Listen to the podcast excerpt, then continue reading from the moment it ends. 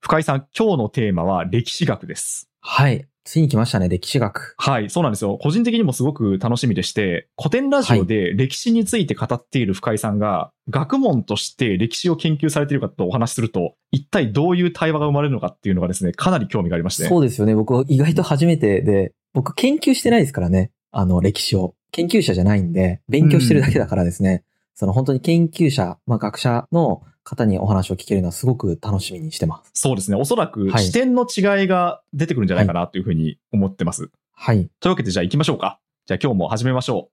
あ、スコープ。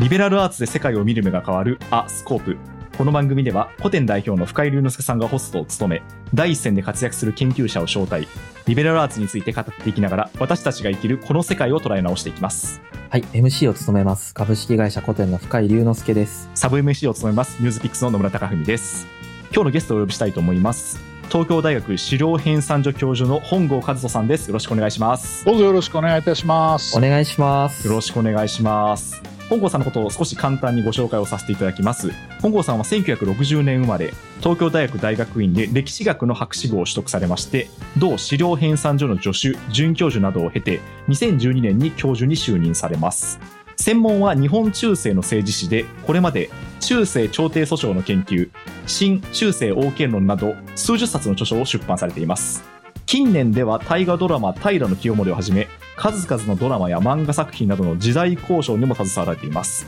という方ですね。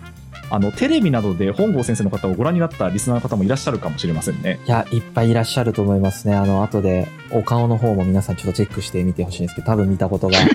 あると思うんですよね。僕もあの、はいゴースト・オブ・ツシマっていうゲームのボーナス動画に本郷先生出てて、あ、あの そうなんでそすの、か。その前から知ってましたけど、 ええええ本郷先生が出てらっしゃると思ってですね。はい、あの実はゴースト・ブツシマにもかかっております。あ、そうだったんですね。なんかもうめちゃめちゃ手広くお仕事をされているってことですね。羨ましいです。あれに関われるなんて、すごい面白いゲームだったんで。めち ゃめちゃうんい面白かったですよ。いや、めちゃくちゃすごかったですね、あれ。や、全然知らなかったですね。 じゃあ、まあ早速なんですが、どうしよう。深井さん、どのあたりから伺っていきましょうか。そうですね。なんか僕、まあ普段歴史の勉強はすごくよくしているので、そこの経験からちょっと聞きたいことがあって、歴史学ってすごい限られた資料の中から、はい、その当時の状況であるとか、当時の人物の感情であるとか、利害関係であるとかですね、まあどういう社会であったかっていうことを、ものすさまじい想像力で想像していきながら、どうしてもわからないところあるわけじゃないですか。資料だけだと保管できないところが。はい、はい、はい。でもここはこうなっているであろうっていう仮説を立てて、組み立てていくというか、まあそういう学問だというふうにまあ勝手に認識をしているんですけれども、はい、僕はその想像力が実はそれこそが現代にめちゃくちゃ必要なんじゃないかなと思ってるんですね。その限られた情報からなるほど。社会をこう想像していく力って、理系的な実験でデータ集めて、そのデータからこういうふうな結論を出しますという考え方とまたちょっと違うじゃないですか。はい、そこをもう本当に本業でゴリゴリやられてらっしゃる先生に、具体的に例えばそれはどういうことなのかとか、どういうふうに実際進めてらっしゃるのかとかですね。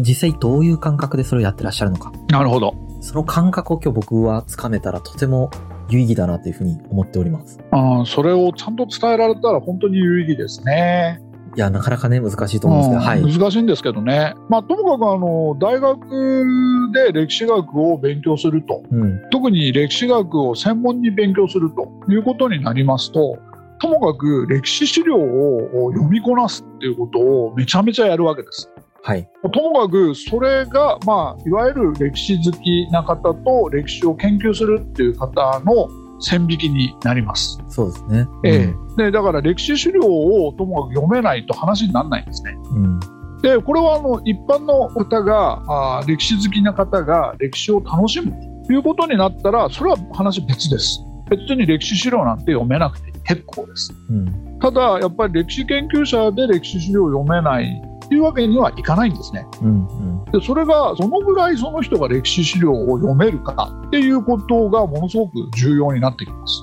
はい。だから例えば僕が所属している資料編纂所というところはこれ珍しくテストなんですよ。うんあ、あなるほど。テストでいい点取れないと入れない。うんうんうん。で、大体あの僕の時代なんかだと50倍とか、そういう倍率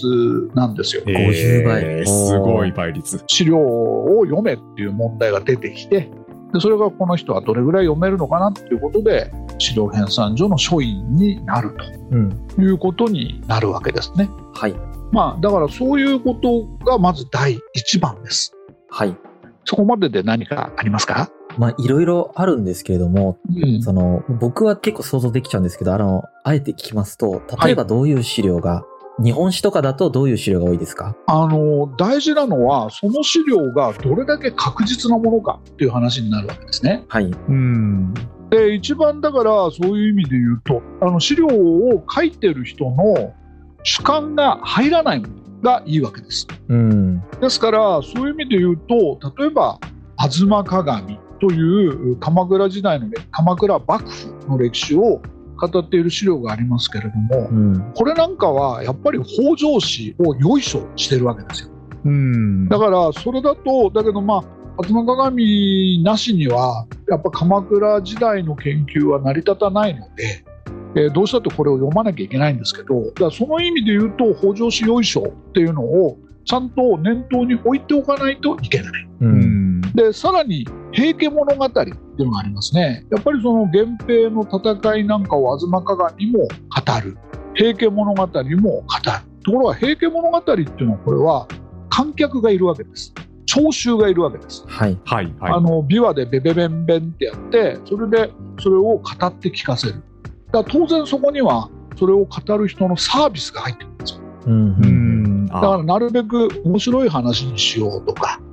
例えば100人と200人の戦いっていうんじゃしょぼいじゃないですかはいはい。だから1000人と2000人の戦いにするとかああ、うん持ってるわけですね、やっぱそれがり。いつの間にかゼロが増えちゃったりするねうん。でそういうような、まあ、サービスが入っちゃうようなやつはこれはあんまり、まあ、なんていうか信頼できないのかなっていう話になるうん。書いてる人がどのような状況に置かれているかということを把握した状態でその情報を受け取って、バイアスがかかってる部分は差し引いてみようとするってことですもんね。その通りですこれ僕すっごい現代に必要だと思うんですよ。 なるほど。ねニュースとかに対してまさにこの姿勢を貫くべきだと思ってて、 確かにね、ネットの情報とかですね。うん、ネット情報は本当にやばいですよねうんやばいですよね。まあ、うんまさに今のような発想があって、言ってる主体者は、どういうような力学が働いて、どういうことを言いたそうな人たちかということが分かってないと、うんどこを持ってるかの想像もできないし、どこを語ってないかの想像もできないじゃないですか。そうですここすごく僕歴史学に学ぶべきポイントだなと、まあ日々正直勉強しながらすぐ感じてるんですけど、やっぱりある程度そこに想像力ってものがこの場合想像力ってイマジネーションですけどねはい。そっちの想像力クリエイティブの方ではなくて想像力っていうのが必要になるんですけれどもうん。あの僕本当にひどい目にあったことがあって、まあ、今でもそうなのかな僕もう嫌だから見なくなっちゃったんだけど僕が本を書くとすぐに Amazon のレビューにもう僕が本出した途端に1点つけるやつがいるわけへー中なんかほとんど読んでないんですようんで大体ドイツかっていうのは分かってるんですけど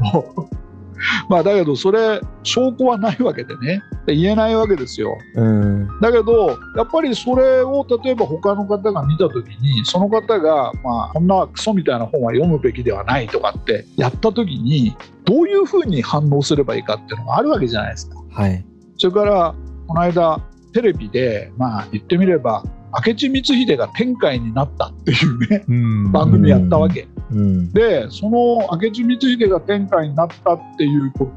とにこんな証拠がありますこんな証拠がありますって僕がいろいろ証拠を出すわけはい。でさそれをねもう向きになって明智光秀が天下になれるわけがないっていうふうな読み物を書いた人がいるわけねはいはいで。さバカかって思うわ け当たり前じゃんそんなのってあの明智光秀は天下になるわけないじゃんだけどさそれを面白がるのが大人の度量じゃんで歴史好きってそれを面白がるだけの懐の深さがあるわけですよはい。でだからこそ例えば僕が敬愛してやまない諸星大二郎先生だとかうん。星野幸信先生だとかっていうああいう漫画が成立するわけでしょうんはいでテレビのあくまでテレビのさ番組なんだからそれをそういう風に向きになるのは本当なんか大人げねえなと思うんだけどそれこそさっきの歴史学の思考法があったら、こういう背景で先生はこういう話してんだろうなって分かるところですからね。じゃないのかなと思うんだよそうねででもそういうのっていうのがやっぱり、うんそういうこと言われちゃうとあこの本郷っていうのはいい加減なやつなんだなって思う人もいるとうん。だから僕はそのすごくうさんくさい人間と思われてるわけねうん。だけどまあそういうことなんですねでやっぱりだからさっきの話真面目に話を続けるとやっぱりね一番信頼できる資料っていうのは一つは貴族だとかお坊さん当時で言えばものすごいエリートが書いていた日記うんこれがものすごく信頼性高いんですはいはいはい。それからもう一つは皆さんもご存知の古文書文書ですねうんはいうん古いえー文書古文書古文書とは言わなくて古文書って言うんですけどだかうん。らこの古文書を読むそれから貴族の日記を読むっていうことを大体大学の3年4年で叩き込まれるんですよ。なるうほどんその意味で言うとおまあ歴史研究者だって言ってる人に別に崩し字である必要は全然ない活字で結構です。活字で結構ですから例えば A41 枚の資料を古文書とか古記録日記を読ませてそこからどれだけのデータを抽出できるかそれをやらせたらその人の力量は一発で分かる。なるほど。うんそうなんですねあの、うんめちゃくちゃすごい人って、例えば、そんな情報ここから取ってくるのみたいなことあると思うんですけど、うん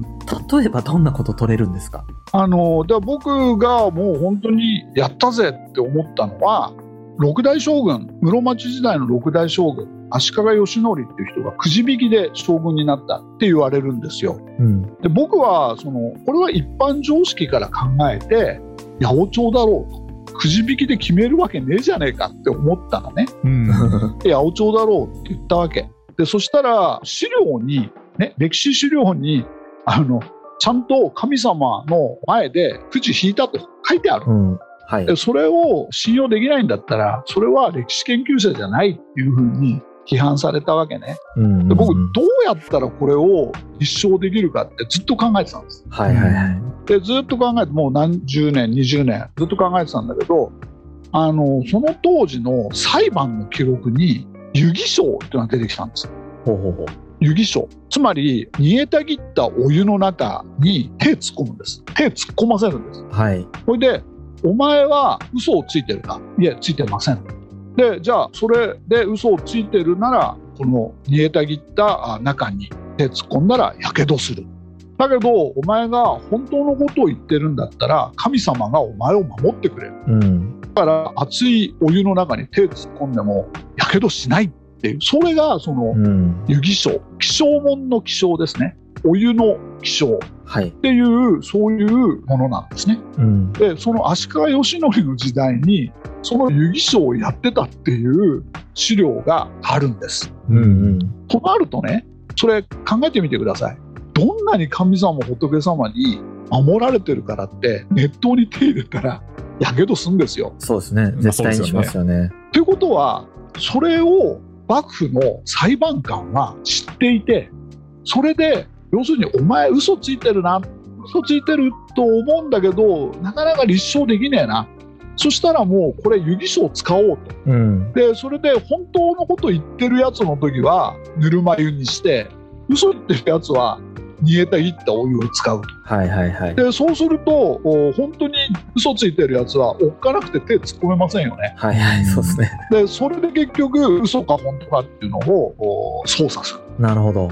ていうことがあるじゃないですかはい。それでしかもこれが、えーっとね、ハンガリーだったかな東欧の国でも教会でやってる資料があるんですうん湯でやってるんですか教会でも。教会の場合はお湯じゃないんですよはいはい。あの真っ赤に焼けた鉄を握らせるんです、いやうわーもっとやばいですねそれは、うんでそれで結局その嘘本当をなんていうかな明らかにするでこの場合は当然、えー神父さんがそれ見抜いてるわけこいつ嘘ついてるなっていうのは分かるんですけどううんん。だけど証拠がないとでみんなの前にその証拠としてその鉄棒を握らせるっていうことですよねうん。っていうことになるとそういうことを当時の室町時代の幕府の役人はやってたということになると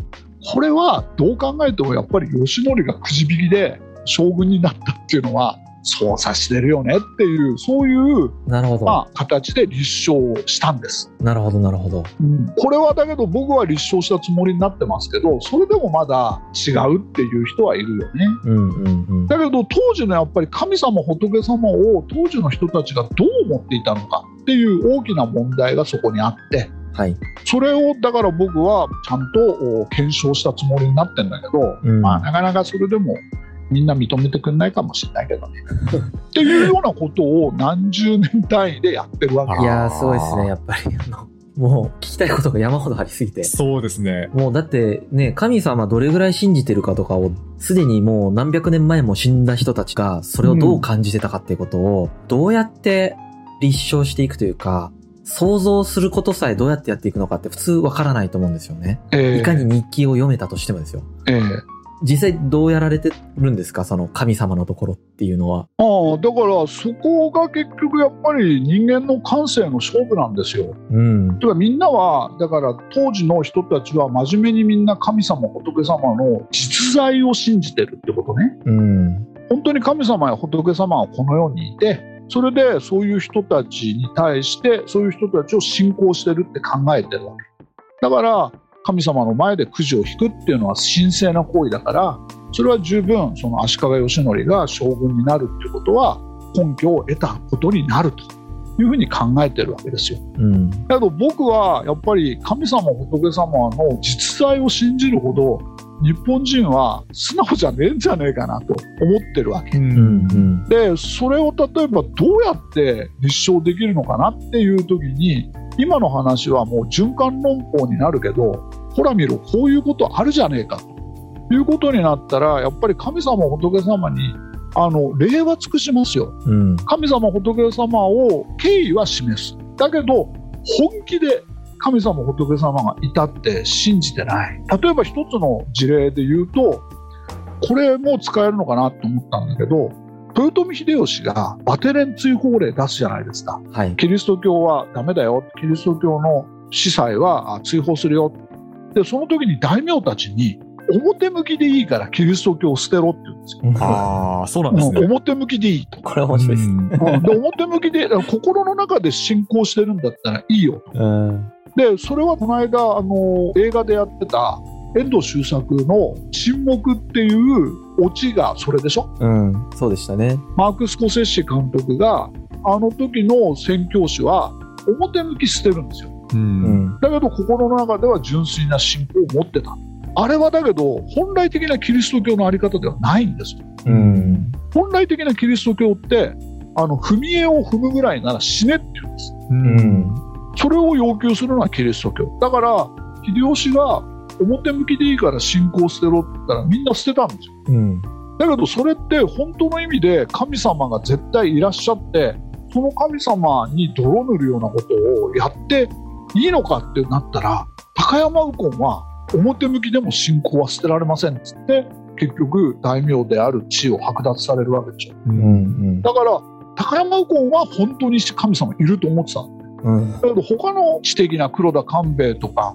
蒲生氏里とかはそこまでではないんだよねうん。だからキリスト教の信者はやめないけどっていうようなところがやっぱりあるわけで僕はやっぱり神様仏様の実在までを信じてた日本人は少ないんじゃないのかなと思うのねあなるほどあ、な面白いですね。うん。そうしたね想像力っていうのはやっぱり古文書を読むそれから古い日記を読むだけでは培えないんですよ、そうですようね。んその想像力をどのようにして培うかみたいなのもぜひ聞いてみたいですよね。そうですね。まあなので、ちょっと第2回、ぜひこの続きをやっていきましょうか。はい。はい。というわけで、アスコープ、ここまでお聞きいただきましてありがとうございました。番組への感想は、ハッシュタグ、アスコープをつけてツイートいただければ嬉しいです。配信は毎週日曜日、木曜日を予定しています。次回もどうぞよろしくお願いいたします。